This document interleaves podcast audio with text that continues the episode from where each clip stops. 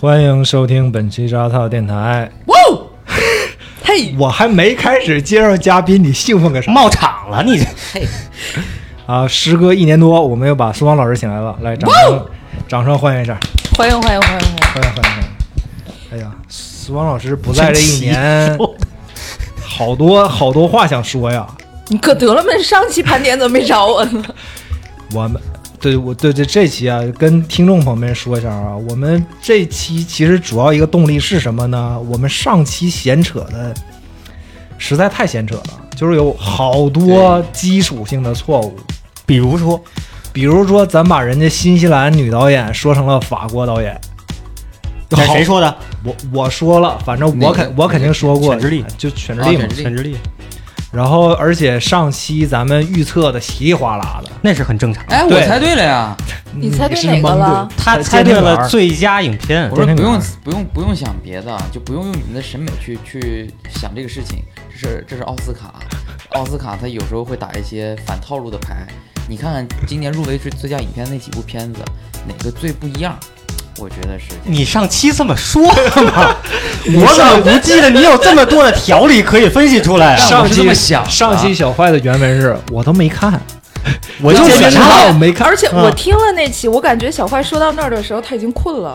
我那天就很困，他一直就很困我一。直都很困。嗯，啊，行，这期啊，这期我们就是，呃，纠正一下上期说那些错误，然后给九十四届奥斯卡一个了结，好吧？九十四节。对啊，然后那个我们了结，是咱是怎么了结？来，你咱脸伸过来，来。咱不是那事儿都过去了。咱了结完了再，因为去年我这不回家了嘛，就回老家了嘛，然后咱去年的又开始盘点又没盘，啊咱就把接着上期说是吧？咱就把二零二一年的电影再颁个小奖啊！之前这些这个表单已经奖项已经发给各位了，基本上大家都填了是吧？来吧，咱进一下正门吧。这么快吗？你还想聊点啥？不是，先又从育儿开始聊是吗？就是来吧来吧正儿八经来啊，行，等会儿，先是先给自己颁啊，还是先说奥哦，所以斯卡呢？今天是有先几个议题是吗？对，先说奥斯卡嘛。今天得了，赶紧把这屋里大象扇死吧！先说威尔史密斯这事儿吧。各位什么？咱把这事儿说完了之后就不聊了，好不好？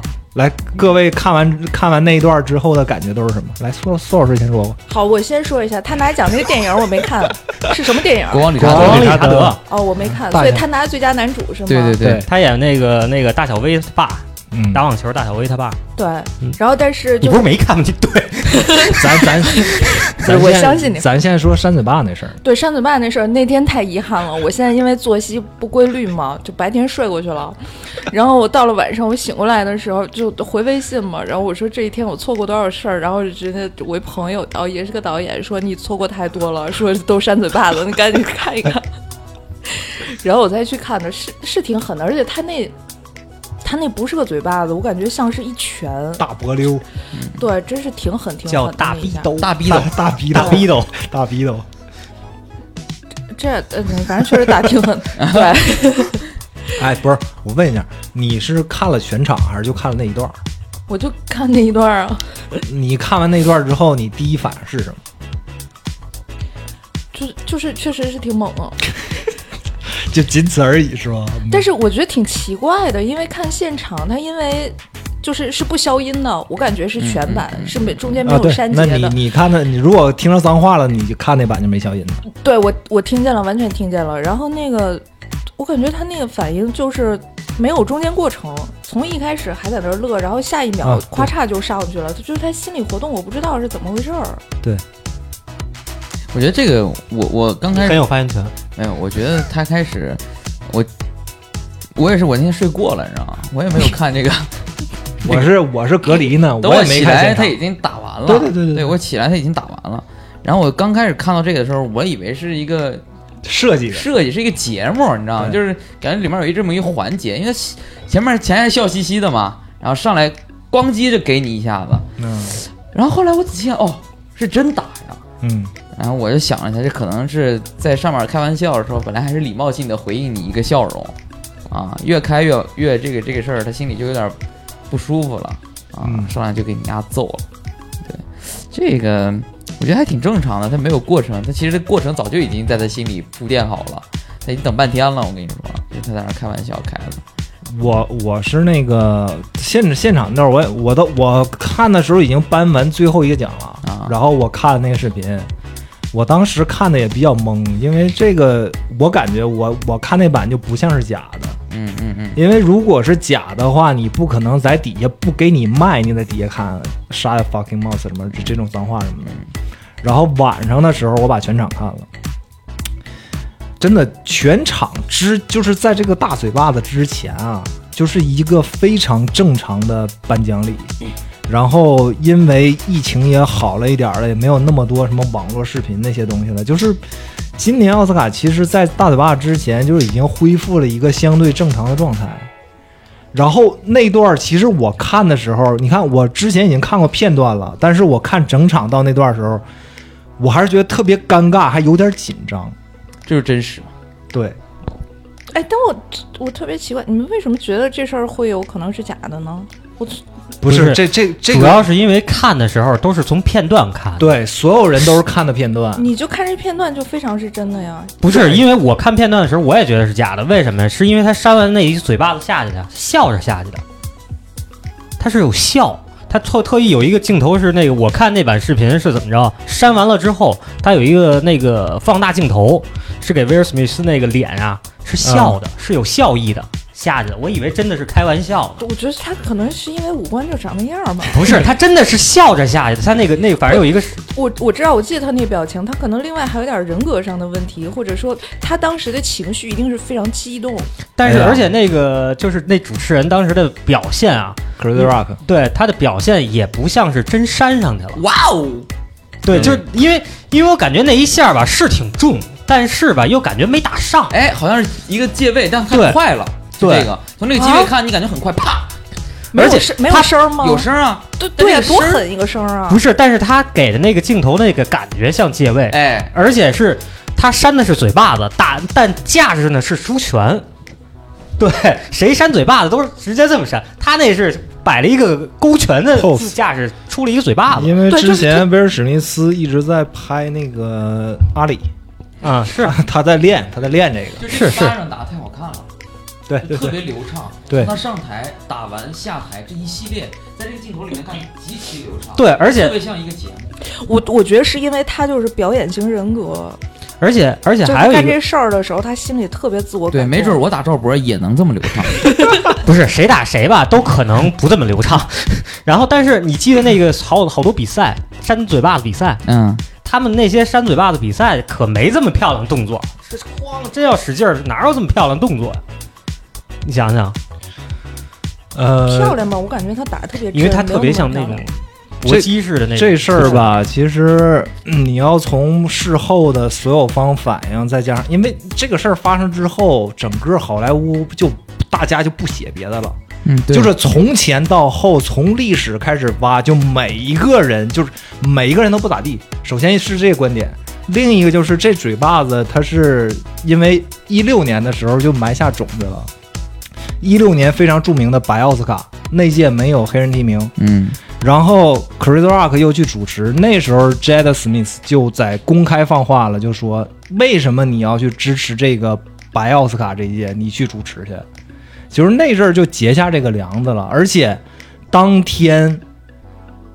Chris Rock 在台上就开了他们两口子的玩笑，一个是说你抵制奥斯卡，你一个演电视剧就说说那女的嘛，说威尔史密斯媳妇儿，你演电视剧你也没有提名，你抵制抵制个毛线呢？就是笑着这个。然后等到说威尔史密斯的时候，就说拍那《狂野西部》那是个啥？其实那个时候就是就是已经很激烈了，而且早就想打。对 Chris Rock 那那那一年的主持不还有其他的乱七八糟的争议吗？但是我我就一个观点啊，你甭管怎么争议也好或者什么也好，你们这些，尤其像威尔史密斯，你还是个说唱歌手吧，你还有这个身份吧，你写歌你骂他不就完了吗？你说何苦来？我靠！全球直播这么一个重大奖项，你上头，你上去扇人一嘴巴，你有无数种解决这个东西的方案。而且大家看到现场，他讲这笑话，他第一反应威尔史密斯是笑的，他，觉得那个画面是整个的，只有他媳妇儿表示了无奈，然后他呢、很开心。但我从那个微表情里分析啊，我觉得他是那种你笑里藏刀，层人格你知道吧？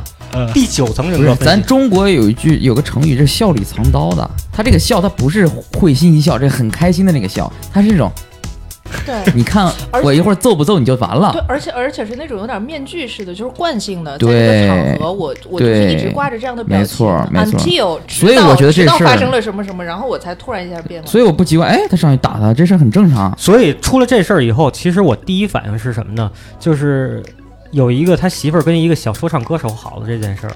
啊，你把这事儿你才知道是吗？不是，我不是才知道，我是在想，当时威尔史密斯知知道这件事儿以后，他是什么反应？呃，你呃就当时 Facebook 不买了他媳妇儿那个红桌访谈嘛？嗯，他们俩对谈过两次，因为这个事儿，就是他们俩没有人说把这个事儿说的我那天跟谁谁什么什么，就不是这样的叙事方式，就两个人说自己这个呃婚姻关系啊、婚姻情况什么的，其实你可以解读出来他俩的对话，就是在那段时间内，他们俩其实有点那那种类似于分居，就那种状态。不光是他媳妇儿跟一小歌手，威尔史密斯绝对也跟别人了。是，只是没爆出来。我觉得对，嗯就是没大家不明着那么说，所以说这个事儿，我觉得不足以作为这个扇嘴巴事儿这么个论点，不是，我只是单纯的想知道他的反应。扯远了啊，嗯这个这个咱们继续聊扇嘴巴子这个事儿。对，好小道八卦，咱们专门开一期聊也行啊。这这个扯扯哪儿了？这个扇嘴巴这个，因为扇嘴巴这事儿是个转折点，对这场嗯颁奖礼，客观数据上是收视率上去了，上去了，然后那个整个的热度、讨论度一下全上去了。嗯但是我看整场这段儿，就是至于整场这段儿实在太不应该发生了，因为当时你知道吗？Chris Rock 颁的是最佳长纪录片儿，然后 Question Love 也就是吉米秀的那个那个那个主乐队那个老大，人家费尽心力去做了这么一部纪录片儿。等他上台领奖的时候，他是很激动的，但是你明显感觉台下的人心情还在那嘴巴子上呢，对，肯定的嘛。就是没人，没人被转移了对，注意力谁管你谁上来领这奖？大家还在消化刚才这嘴巴子的事儿呢，还在还在有有那加菲不还在这儿玩手机，看看网上是什么反应吗？对对对，那前天还是昨天，我看了一个加菲出去以后模仿这个那个，啊，我也看到了。对啊，就是对于其他的颁奖者，真的是一个特别不公平的事儿。而且后来你就后续的很多大佬发声，你比如说金凯瑞，嗯金凯瑞不是说嘛？你这是啥呀？你你那什么呀？就是你当时你删完，丹可能可能删的时候大家没都都懵了没反应，但是完事儿你应该给他请出去啊，这暴力事件呢，对不对？对，然后包括后面一系列，好像所有的那个 Jimmy Kimmel，然后 Stephen Colbert，包括 Jimmy Fallon，这个事儿说了两宿。就是刚出出现那天，刚删完，大家晚上去讨论一下整个奥斯卡加上这嘴巴，然后后续再加上什么的有报警，然后再加上威尔史密斯这两天不退出学院了吗？，对，嗯，就提交辞呈。就简直是好像那个近几年最大一个热点。Bad Boys 那个也停止开发了，新的续集第四集。现在不是说学院也开始用什么最严厉的手段将去，说是要追究这个威尔史密斯的这个责任嘛？从四月二号嘛，四月二号威尔史密斯提交这个辞呈嘛，嗯，日后以后他可能就永久退出这个对啊，我觉得这个事儿推出，什么？就是就说以奥斯卡，哦，以后不能再参选了，是吗？我觉得以后不能参选，有可能，很有可，能。这就是最严厉的吗？基本上是了吧？对于奥斯卡，他能有多大权利啊？对啊整个人家威尔史密斯自己有公司，自己可以出电影，自己可以找投资人，你那方面你限制不了他。就是我拍什么，还是我，比如说我跟六大的事儿，我跟谁的事儿，但是我可以自己做独立电影也好，或者自己讨投资也好最。多就是谴责他。你是学院也就是说以后威尔史密斯的电影我们不提了，哎，也就这样了。你你他他官方的说法不就是不再给他让他投票了，但是可以去参选。但谁知道呢？对这事儿还是肯定会有影响的。但是他拿了最佳，男反正我已经拿了，我对管你呢。啊，这个事儿就涉及今天我非得把那个就是那什么奥斯卡五个投票者就匿名嘛，给跟那个娱乐周刊做那采访，我我扔出来，我说给大家瞅瞅，就是你可以看到，就是这些人在投各个奖项的时候那些理由，真的不光光是他们看了电影或者没看这电影或者讨厌谁不讨厌谁，场外因素很重要。你比如说那个最佳女导演，她在获得那个评论家选择奖的时候，她曾经她她她跟那个大小薇道歉，怎么怎么地，然后大家就把她之前为什么道歉这事儿拿出来了，就说她说大小威你们是网球是非常牛逼很厉害或者怎么地，但是我竞争单元我是在跟男的打，就我一女导演我是跟男的竞争，当然这事后他也对这句话道歉了，但是你想他之前说这个言论之后，大家对于他的作品和他的选票都是有影响的。包括之前上一期赵指导不提那个 Sam Sam Elliott、那个老演牛仔那个老爷子说他拍的《犬之力》完全不像西部电影嘛，屎一样什么的，这些言论这些投票的人都知道，就是都大家都看，哪怕他们连这电影都没看，但这些新闻都他们都看，九千就跟我去选择对吧？去盲猜是是的对是的一个道理，对，一个道理，间接说明你有奥斯卡那个评委会的包括你看这里面那个匿名导演，这哥们儿真的理直气壮的。那什么什么片儿我没看，我什么我没看，然后有的就我看了十五分钟我看不进去，然后我我就我就因为喜欢谁我就选谁。你看投票者都不把这个事儿当回事儿，反倒是咱们作为观众特别把这个谁获奖了谁选上了特别当当回事儿。我觉得今天就可以啊，把这个 回到正文儿。啊，九十四届奥斯卡咱做个了断，好吧？嗯，咱也就是说，这个刚才扇嘴巴这事儿再过去了。呃，最佳影片《监听女孩》，这个小坏你盲猜中了之后，你看了吗？我还是不想看。对，因为嗯，我我太知道这片子是咋回事儿了，所以我对他没有任何的好奇心跟兴趣。嗯他就是拿了奖，也是我我觉得他就可能会拿这个奖嗯啊。而且就是其他的片子，我大部分嗯，后来我回去都基本上都补了嘛，就是最佳影片这些片子。我说实话，我最喜欢是《犬之力》，嗯我最喜欢《犬之力》。我没有我这这为什么？我说实话，我真觉得这是一部相对合格，在我一心里的一部电影儿啊，就是不管是从他的，虽然他也没有那么好啊，嗯但是我觉得就是，嗯，导演还是有他的导演的能力的，包括他的镜头语言，我觉得还是不错的啊。整个，嗯、他有他的这个，嗯、一种一种力量在里面。虽然这个力量，嗯、就它是一种很收敛的一个劲儿嘛，他一直在贯穿贯穿贯穿，嗯、讲了一个可能不是那么呃激情澎湃的一个故事，但是故事并不是很重要嘛。对，然后我觉得它整个在我看来是一个合格的电影。嗯，我觉得其他的片子不算合格的电影。你这么说就有点挑事儿了 啊！但我是在我的审美里面，我觉得其他电影相对薄弱了一点，简单了一点。嗯，，OK。然后我记得我上期说的是《监听女孩》肯定没戏是吧？然后人就拿了。你看了吗？鉴定我看了，就是我感我当时说嘛，我就说太他太偏向于那种青春励志的那种感觉了。虽然是描述了一个比较苦难的事儿，但是整个的叙事基调太煽情了。对。然后我也反思了一下，我是不是太高看奥斯卡了？呃，这个片子的原版谁看过？就是法国那那个我没看过，都没看过。乔说他看过吗？他不觉得特喜欢吗？我我反正今年这个颁完奖这结果给我的感觉就是，就奥斯卡越来越趋近于那种人民选择奖啊或者什么的。这九千多人投票也就投出这结果来，包括以后，以后也就这样了。然后最佳原创剧本是给了贝尔法特，我都忘了我上期我猜的是谁了。没什么好聊。然后改编剧本也给《奸情女孩》了，唉，的 为什么一声叹息的？什么玩意儿？所以他这等于是剧本改剧本是吗？这种改编，对啊，嗯他改的、改改的法国电影嘛，翻拍。这这也算改编吗？当然了，你本土化呀，对不对？而且哎，你看所有的，甭管我看的那些英文的媒体和中文的这些博客，我也听好几期中文的博客聊啥，就说确实看过原版人再看这版，就说他本土化做的非常好。他尤其结合了这个城市，结合了这个群体之后，就是跟你又把那个法国那个主旨的故事讲了，然后又很好的融合了美国。嗯，对，还是美国文化了。对，你让你觉得这个事儿不怪啊，这一点他其实做的很好。美国一直做本土化做的不错，这种翻拍剧本。你看《无间道》，无间行者》，嗯嗯嗯嗯，对不对，哎，对，那天我还听一新闻，马克·沃尔伯格想拍那个《无间行者二》，因为他是《无间行者》里唯一活下来活的人。嗯。但是我想，这个估计肯定是个烂片儿，那你得看谁拍，马丁肯定不接，我觉得马丁·希克塞斯肯定不接。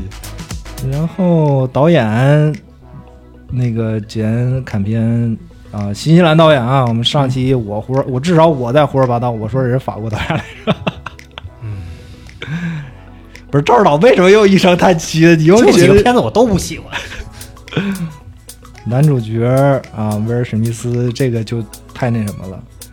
然后我我好像我看什么来着？哦对，其实啊，那个就是那五个匿名的奥斯卡评选评委，他们说这些事儿的时候，就是还没开奖呢。嗯但是有一个我忘了是导演还是制片人，已经精确的预测了，就说肯定是威尔史密斯。为什么？就是他他他说他喜欢谁谁谁谁谁都没用，就是肯定是威尔史密斯。他的大概的理由就是白人肯定没戏，啊，然后像什么那种，你看白人没戏的情况下，就剩下丹泽尔华盛顿和威尔史密斯。嗯，对，嗯，然后选一个不可能给丹泽尔华盛顿。对嗯，丹泽尔华盛顿 那里面他那个他那个评语好像跟我对那个麦尔白评语差不多，就是我看不懂，但是受到了极大震撼。他他大概也是那意思，就是说。嗯呃，丹泽尔华盛顿用一种我没想到迈克尔白能，呃，震撼我的方式震撼了我，他是这么个这么个意思。其实那就是二选一，那就给威尔史密斯。但是好像里面因为这个事件里面发生之后，学院还紧急商讨了一下，要不要剥夺他这资格，嗯还怎么地的。但是我估计剥夺了之后，他没法办，他回家还得查票，第二顺位的是谁。就就这事儿也是很麻烦一个事儿，那就干脆他应该没那么快啊。而且还有一个我这样才有最大的最大的戏剧化，这这才最抓马，对吧？我打完了，我还颁给他，我我们非常的宽容，这个事儿，你不得不说，这个奥斯卡他还是他他对于奖项是一方面，但他现在最重要的一点是收视率。现在他最大的现在办成了，就跟我们看春晚是一个感觉了。其实，我现在哦但是他可没有春晚那么严密，你你能想象春晚有可能发生这样事儿？不可能的。对，就是他那他那种行政管理和对人的就是意外的那种对冲突的那那种对对对，预先的准备，就是现在我我我是觉得奥斯卡现在，尤其是嗯这几年下来，它作为一个呃算是电影类的最高奖项，它已经这个这个价值已经开始越来越低了，越来越低了。所以它更多承担的是一种大众，就像我们现在去没看过的人，我也可以去讨论，话题性更优先。所以那对于我来说，那我收视率更重要啊。如果我是奥斯卡的人的话，我肯定想，哎，我还颁给他，这样最最有意义。但是我觉得奥斯卡一直考虑的是收视率。对呀、对啊，他肯定一直考虑，他从打开始办的时候，他就要有收视率。他其实，对他还是他他跟一些什么 A 类电影节他们不太一样，嗯，对，而且你看那几那个几大电视节收视率，人家不在乎，爱怎么着不需要不是人家也不不办这种整场的颁奖礼，还走红毯，是的乱七是的八糟的。但是有一点啊，就是说这个也不能全赖说什么疫情也好啊，或者说他颁奖礼办的不好，整个美国的电视收视率就在降，大家都用手机了，都用电脑，都看奈飞了，谁都没什么人看且电视了。为什么那么多奈飞的片子，但是，对吧？这是有道理的，就是我奥斯卡还是要给电视观众的。那所以，我最后我不可能说把很多的大奖我颁给奈飞的奈飞出品的电影的。对，给了一苹果出品。对啊，这这也挺奇怪的。但是，不，这事儿不奇怪，这事儿还是公关做得好。对你看 那个导演就说到那个国际影片的时候，他就说那我就选逃离，然后那个呃不是啊，对他我选逃离，然后驾驶我车也不错，但其他那几个什么教室仰人头牦牛啊，什么那剩下那几个，他们都没都没推销到我眼前，我都没看，我都没看，嗯，我没法选。就是说，就是每年他们有大量的拉比嘛，这个这个什么，就类似于那游说团嘛，就请你们就是来一 party，然后看我电影或者什么乱七八糟。这确实是奥斯卡，就是每年一个，呃，拿得上台面的去说的这么一个就是公关活动嘛。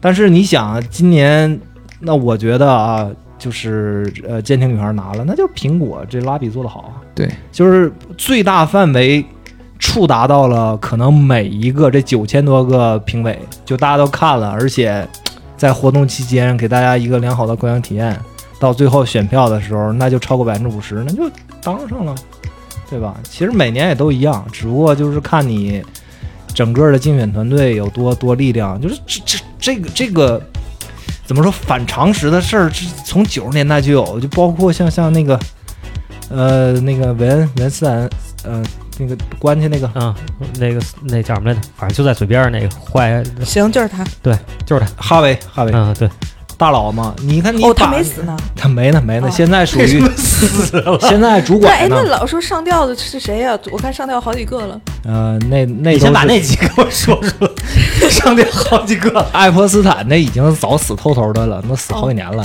哦哦，是那个斯坦啊哦。对，那个像哈维把这个 Green Patrol 小辣椒捧上这个最佳女主角，你这不就是公关能力强大吗？对吧？嗯你跟你你你真正的出演也好，跟你片子本身质量有毛线关系啊？对吧？这这些反正都是一些公开化的东西。所以这九千多个评委是一人一票吗？是平均的吗？呃，据我所知，是在这种最最佳影片这种大环节是一人一票，但是他的选的方式不太一样，他不是说一轮大家就看最后谁拿票多，而是一轮之后必须有一个片子干到了百分之五十，然后咱进入下一轮。哦，你比如说现在十个评选里面夸百分之三十五，然后那百分之三十、百分之二十有几个百分之几的，嗯那可能到下一轮选的时候百分之几的那几个就被刨掉了。嗯，那我们接着按照呃排序最高这几个选，直到是有一个个过百分之五十了，哦那这个这这个就当选了。哦而且这个团队应该是越来越大，每年这个阵容都在不断扩充，可能今年可能历史新高吧，九千多人。那他们来中国招募吗？有啊，我我据我所知，黄觉是吧？那个我吴君梅好像也是。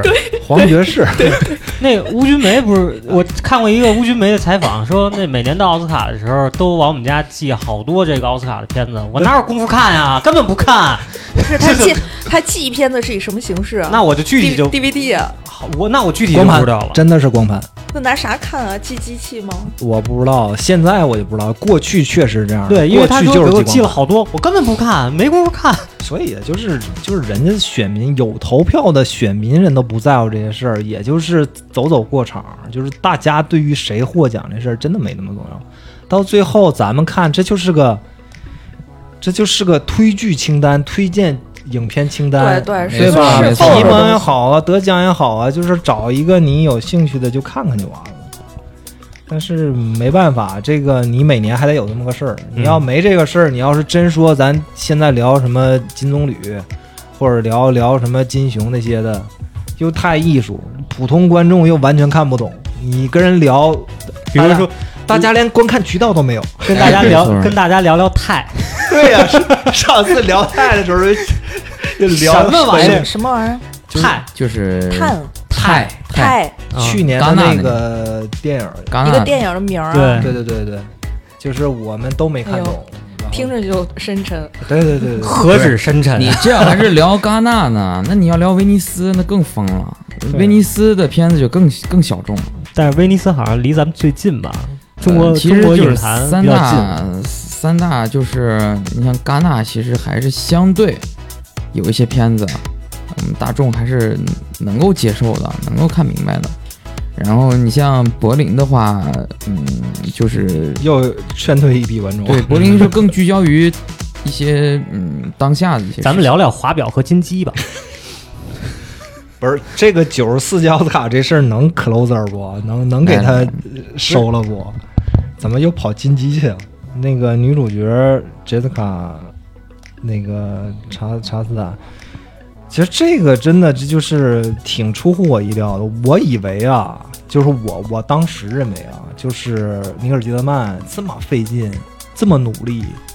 拍了这么一个里卡多奖，对，上期我还说理查德一家是是鸡巴西语，是里卡多一奖里卡，多一里卡不是这个不得好好拉一下、这么说关一下吗？不是劳模奖，呃，不是什么劳模奖，那个劳模姐这个也挺费劲的啊，争了那么多年了。是啊，这化妆比化妆比尼可基德曼得费劲啊。这就这个就有一点，我看完整场一个感觉就是，看到他拿奖那儿，如果没有这一巴掌，就是这个事儿是个特感动事儿，人家连续 N 多年提名，终于拿奖了，不应该是一个高人生高光时刻吗？但是感觉提不起来兴趣了，就到他的领奖那儿，就是大家就等着是是后面会发生什么了，然后消化前面这事儿呢。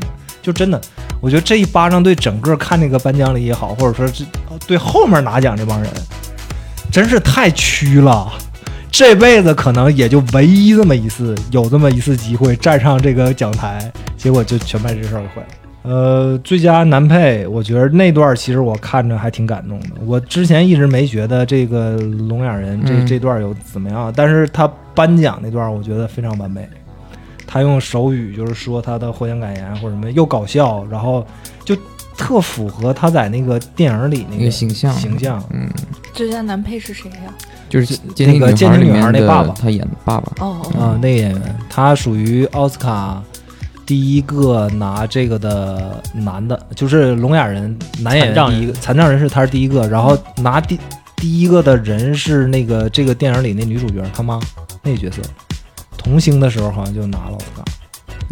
其实他还是呃给大家传递了一种就是挺乐观的一种生活态度。对对这个其实还挺奥斯卡的。其实这这个事儿，就是其实如果说没有巴掌的话，其实这应该是这届的一个非常主旋律的东西，哎，对对对，这个暖。非常奥斯卡的应该是最佳影片很温暖，然后呃最佳男配角拿了也很温不，还有一个很很好玩的事儿是什么？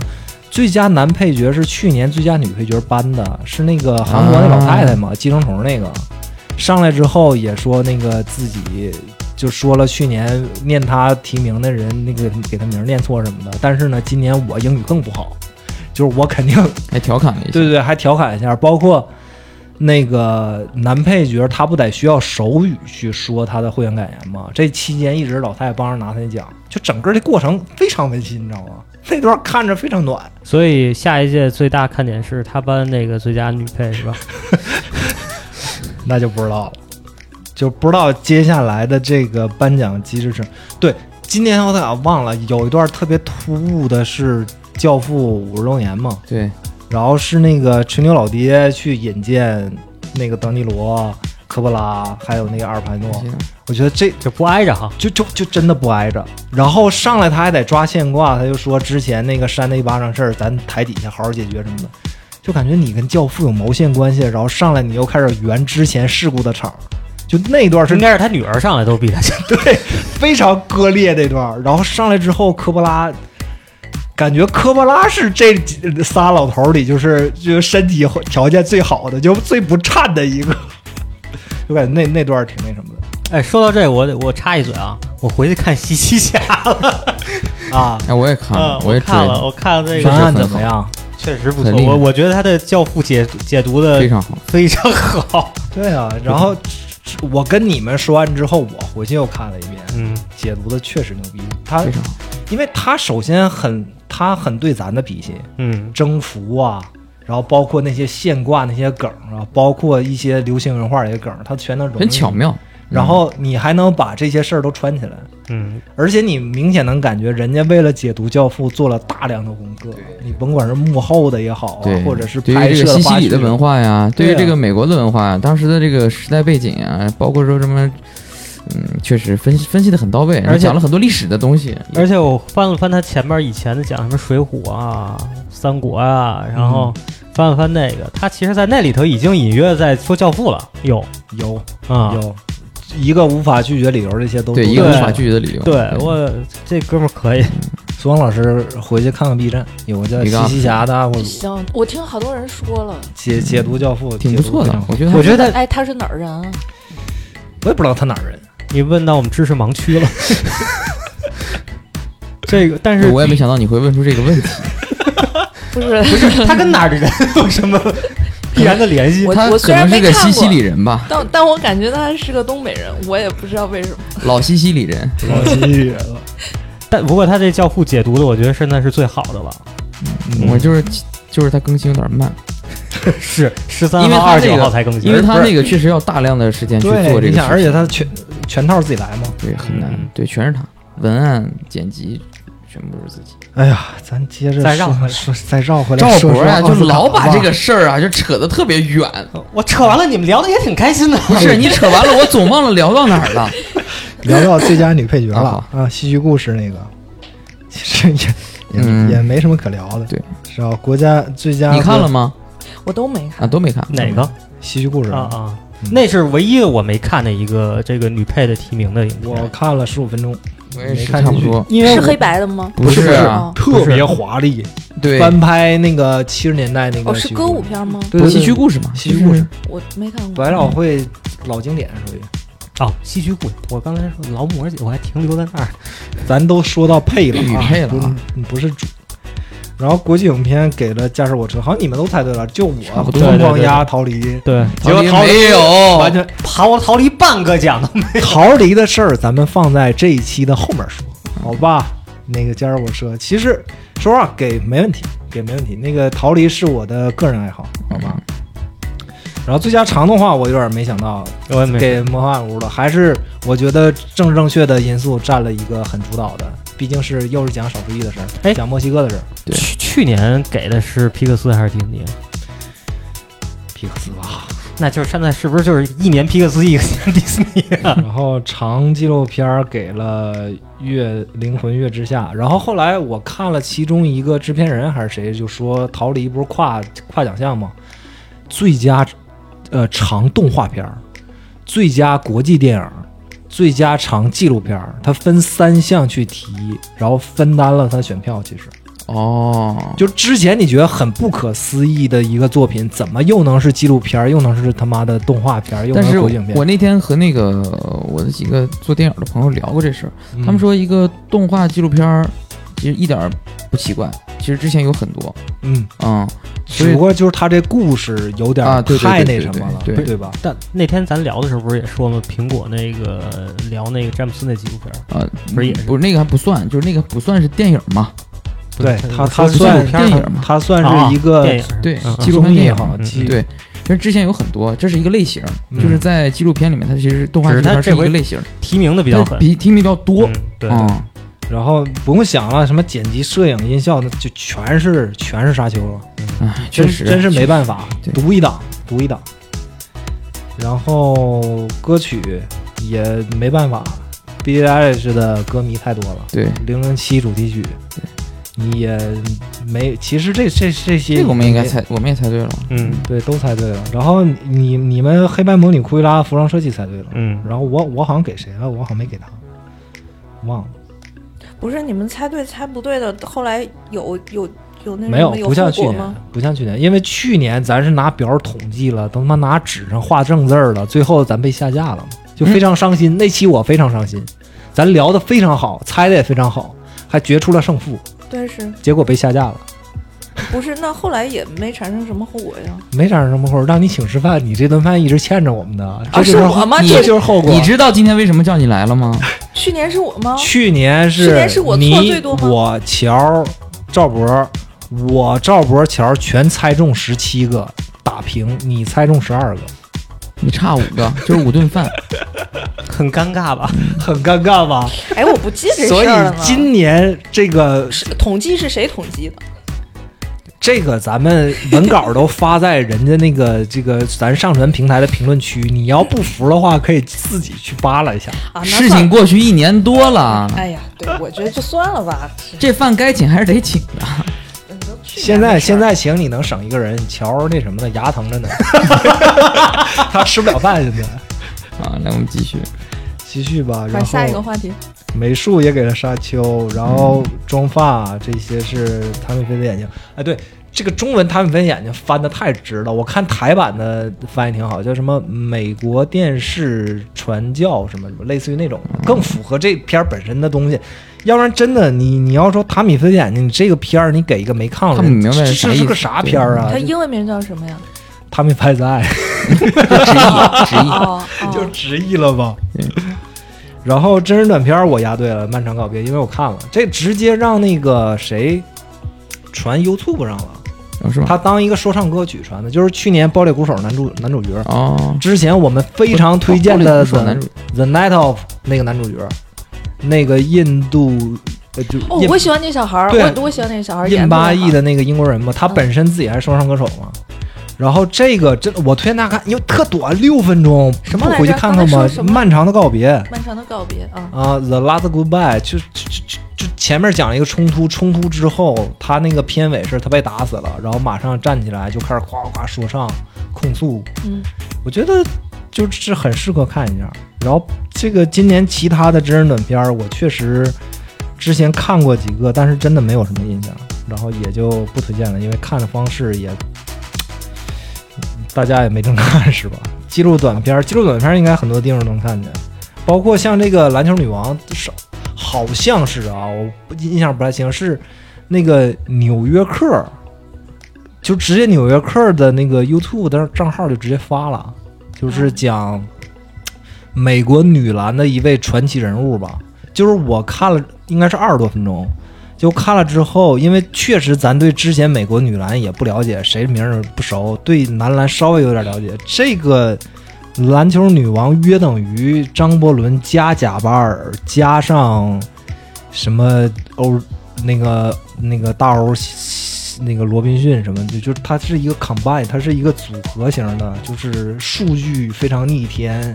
然后后来是因为照顾家就没去更高级别赛，他甚至接受到了男子男篮犹他爵士的邀请。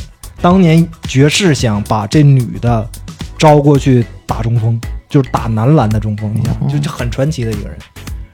哎，我更正一下，你刚才说错了啊，你那个是金属之声，什么爆裂鼓手？啊，不对啊对，去年提名金属之声，爆裂鼓手他们哪？对呀、那太多年了，我刚才纳闷儿呢。对他们金属之声里他演了一个爆裂鼓手。对对对，然后那个短片儿好像咱也都对了，就是那个有翻成雨刷器的，也翻成接为爱的，就是完全是爱死机风格的。那个属于跟风投票，对，属于跟风投票，那那而而且认知度最高的，好像在微博这个可能观看量也是最高的吧。约等于爱死机又出了小短片儿，然后最后拿了奥斯卡。然后整个奥斯卡中间那段儿挺有意思的，中间他有一段那个粉丝选那个就是粉丝最喜欢的提名吧，太逗了。我不我不知道你们应第一次，你们要是没看全场的话，可能错过了这段搞笑的片段，因为获得第一名的是那个扎导那《亡灵之师》，就是那部感觉特效没做完的那个僵尸片儿。你想想，在奥斯卡这么一个平台，然后竟然粉丝最喜欢的对不起，就是这个奖项是什么奖项？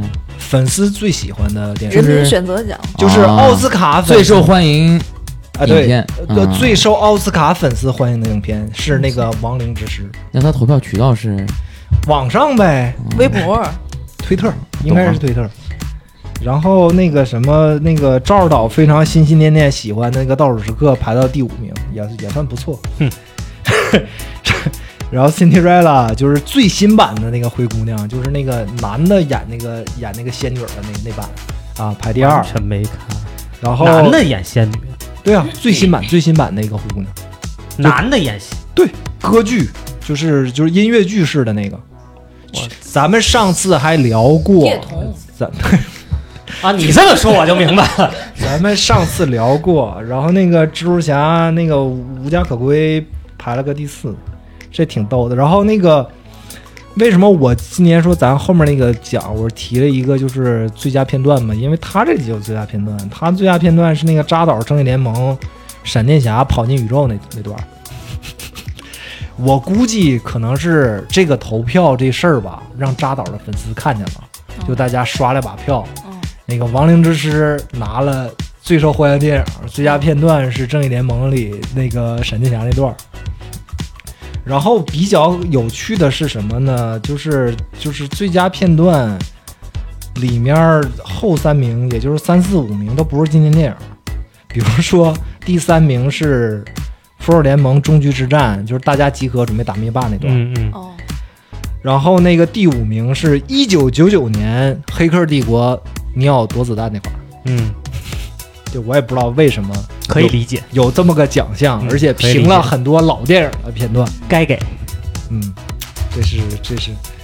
呃，今年奥斯卡我觉得可以 closer 了吧？就是大家对可以今年奥斯卡颁奖礼也好，或者获奖影片也好，嗯，没没没什么那什么的。哎，对，有一件事儿，就是那个女主持人，啊。你说那个让那个那个那个谁他媳妇儿躲开那段儿，Amy Schumer 让那个邓斯特躲开那对段，，啊，Amy Schumer 我真的一言难尽。嗯，就这种抄袭惯犯，怎么能给他捧上这位置？你知道吗？他今年奥斯卡串词儿的时候，嗯都还在抄别人的段子嗯。他就是说那个 “Don't look up”，就是不要抬头嘛。嗯，说不要抬头，你们那个导演大概是没看那个呃什么评论什么什么的。然后马上就是 Reddit 上贴吧的人说，原来艾米舒曼还逛我们吧，然后就把截图发出来了，就说他他平时自己说脱口秀专场他抄，他抄，而且他是他看他一场约等于看二十几个人的专场，他就穿着花抄。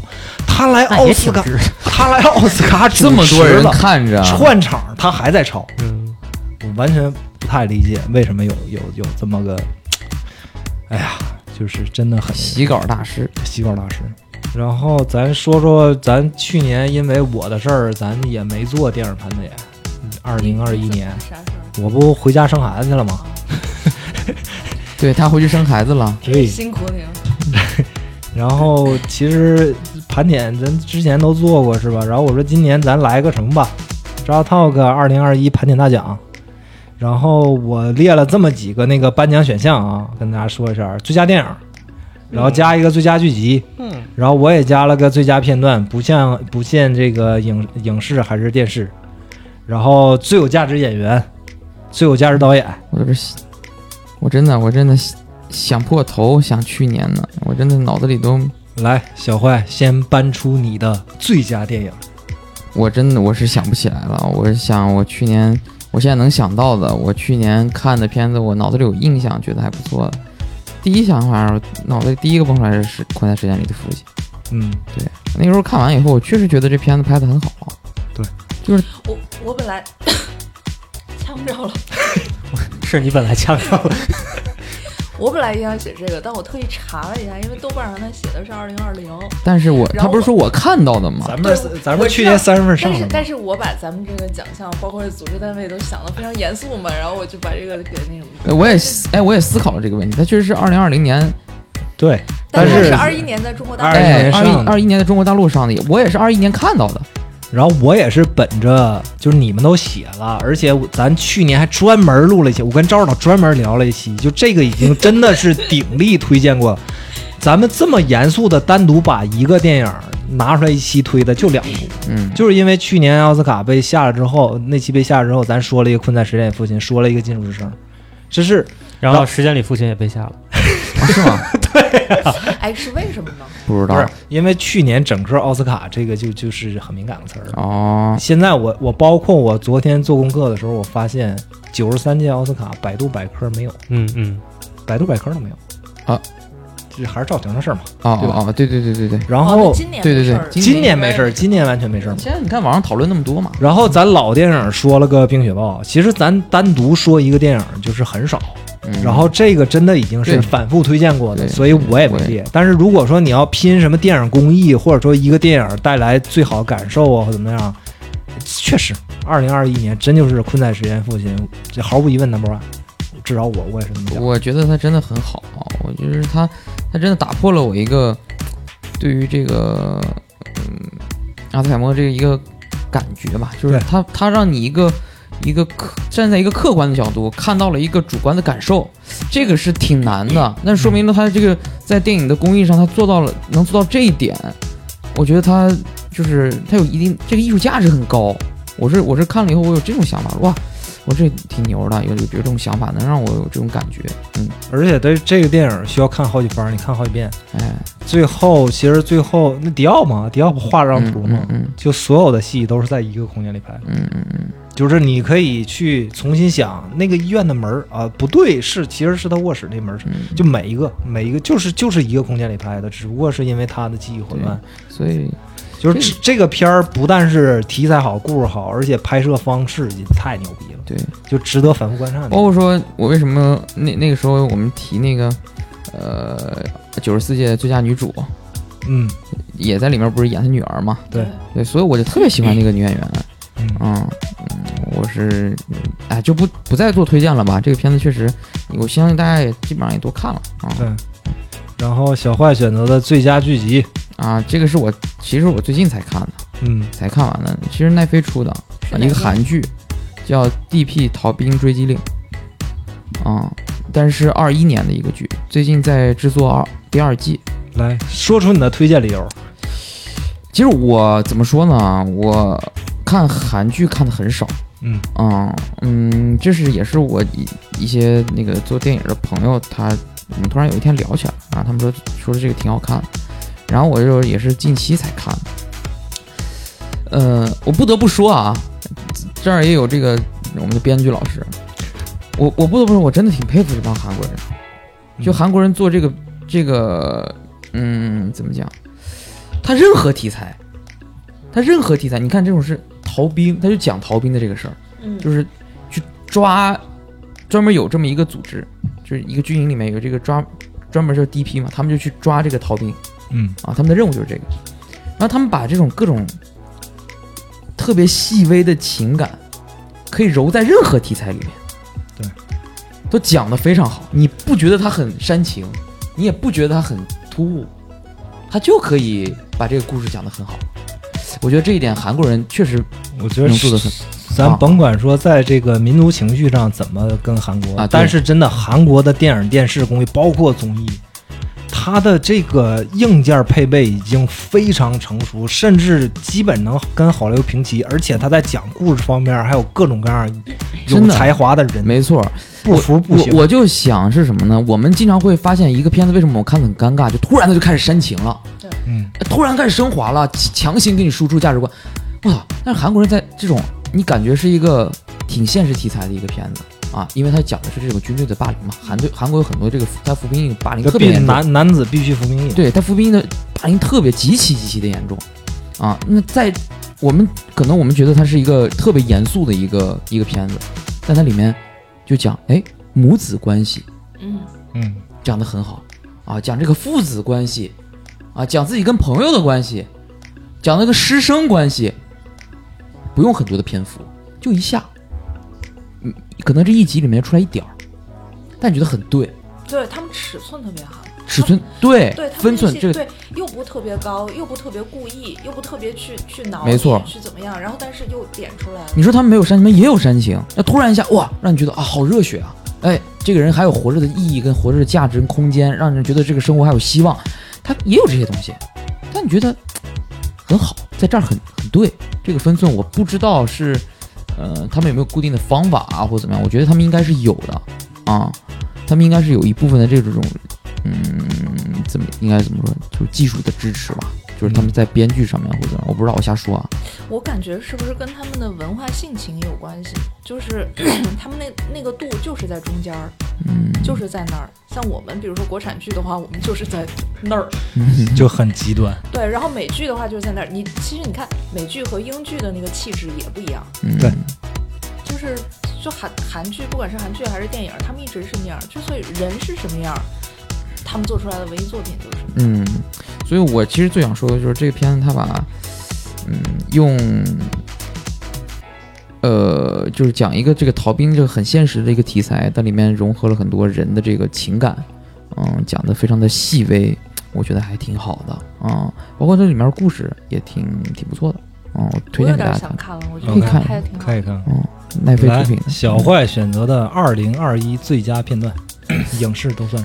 这片段我是没写出来啊，我我确实是没写出来。哎，不是，我觉得你这流程不对，应该是一个奖项，然后大家聊是吧说说一遍。这个片段我是，嗯嗯，我我有点没 get 到这个这个片段究竟是啥意思。就你印象最深的一个对，就是你二零二一你看完这电影之后，做梦了梦见的，哦哎，没事儿能想，哎，那我觉得那那个片段，可那又说到事件里的父亲，什么什么？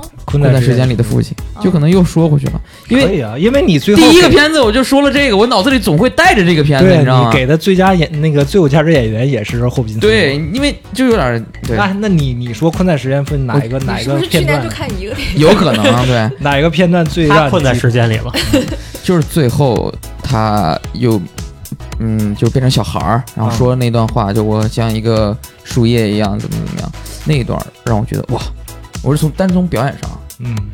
因为我一直觉得很难的表演是一个人去演小朋友，一个大人去演一个小朋友是很难的，就是你眼睛里面的东西是很难骗人的，你演的是单纯，但霍普金斯在那个片段里面，我让我觉得他那个无助感，他真的是一个三岁小孩的那种感觉，那一段让我觉得非常非常的触动，对，让我感觉到了是一个还在无助的状态。啊，因为你又结合，你又觉得他确实是一个病人在无助的状态，然后还觉得挺好的那个片段，嗯你知道《时间里父亲》，我到现在都记得什么情节吗？嗯，他还记得好多道具呢，什么塑料袋儿啊。我就是记得那个，我到现在都记得那个，那个那小孩玩塑料袋儿，啊，窗外小孩色彩啊，我觉得那点儿特别好，为什么？不知道，就莫名打动。就是特别就莫名的能打动我。其实刚才苏王老师说这个，咱颁奖环节正常流程应该是这样的，是吧？但是呢，因为我看小坏后面写的霍普金，就没有。我觉得他是有一条逻辑 线在的哦是一条线，他是一条线说完了吗？对不对呀、所以就让他接着把这说完吧。最后加上导演，你选择了黄信饶，我我瞎写了，因为这个事儿你太符合是那个什么评委了，是不是？我是是奥斯卡不是不，是，这这人是谁台湾的一个导演，大佛 plus，啊？那同学麦丽丝是吗？对麦纳斯，麦麦麦同学麦纳斯麦丽丝，我的麦丽素麦丽素都快出来了。呃，同学麦纳斯也是二一年我看的片子，所以我就我在想，我二一年还看什么来着？对对我，我之前也说过，同学麦纳斯麦纳斯我很喜欢这个导演，不是，我很羡慕他，我真的我发自内心的我羡慕他。是不是录过一期？然后你说你对这个我们是不是也讨论过他？对呀、他能把自己的事儿能这么就这么表达出来，很自由的表达出来，我真我真的特别羡慕对。，他是什么？就是他给人一种，嗯，他打破了，他很会玩儿，嗯，他很会很会玩儿，很会玩儿的电影，所以他把他在现实生活里面想要表达的东西放到了电影里面，你还觉得不奇怪？他甚至说我就是电影，我就是导演，我就是导演的身份，但你好像出现在这个电影这个故事里面，不应该有这个角色出现，但他就可以打破第四堵墙嘛。我就出现在这儿了。我跟你作为导演，我评价这个故事，我评价了一些事情，评价了这个人，让你就会你会很模糊。哦，这个片子是这样的呀。对，麦纳斯我没看过。这个导演他就会爱玩这些东西，他会玩很多的技巧。啊他可能说，他比如说麦纳斯里面有一个我特别喜欢的，你是不是看到这个人你觉得很眼熟？没错，他就是前面演什么什么的那个那个人，他就会加这么一个，这个像是福原爱，他就是有有 这个台湾口音有点东北，他他就在，哎不要讨论我的口音，真的是这个福袋，我以为是什么新的东，他就在加这个旁白嘛是。一个串儿。哎，聊跑了，还让不让人聊了？我是觉得他还是嗯他很有想法，嗯，很敢玩儿，啊、有很符合年轻导演的一个一个态度吧，对于这个，对于他对于电影的理解啊，他不是说去墨守成规的去去拍一个故事或怎么怎么样，他有很多的表达在里面。就刚才包括说旁人说的，就是羡慕他，对他能他能说很多话，对啊，能说出来很多话，这个很重要。嗯，那就重新捋一下啊。这个我们 GT 二零二一盘点大奖，主播小坏给的最佳电影是《困在时间里父亲》，最佳剧集是韩剧《D.P. 逃兵通追击令》，嗯然后最佳片段其实还是给了那个《困在时间父亲》片尾霍普金斯那段儿，然后最有价值演员给了霍普金斯，最有价值导演给了黄信尧尧尧尧啊。那咱这后面因为就比较分散了，咱就按按按奖项来了啊。这个最佳影片赵指导的赵指导的这个他可太喜欢这个片子了。我真的我我非常喜欢这片子。